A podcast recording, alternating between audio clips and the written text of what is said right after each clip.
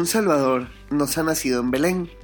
Y aunque no lo crean, este chiquitín que ven en mantillas en el pesebre se va a convertir en quien pague la irreconciliable deuda que todos teníamos con el Dios que es santo. Mateo 1:21 nos recuerda que Jesús vino a liberarnos de nuestro pecado, por lo que quiero recordar lo que dice Primera de Juan 1:9. Si confesamos nuestros pecados, Dios, que es fiel y justo, nos los perdonará y nos limpiará de toda maldad. ¿Saben qué?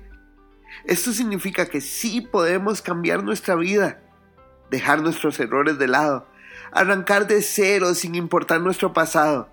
Significa que Dios está esperándonos y que solo falta que abramos la boca para decirle, Señor, he fallado, y pedirle que nos perdone.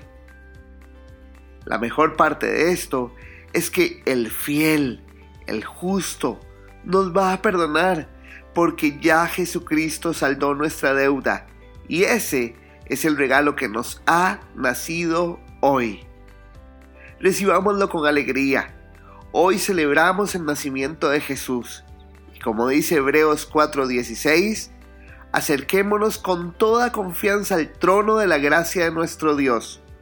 Allí recibiremos su misericordia y encontraremos la gracia que nos ayudará cuando más la necesitamos. Feliz Navidad amigos.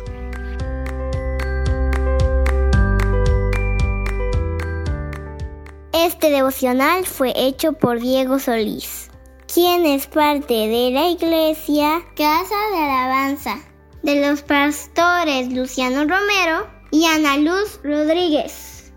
Búscanos en Facebook como Ministerio Internacional Casa de Alabanza. ¡Ánimo!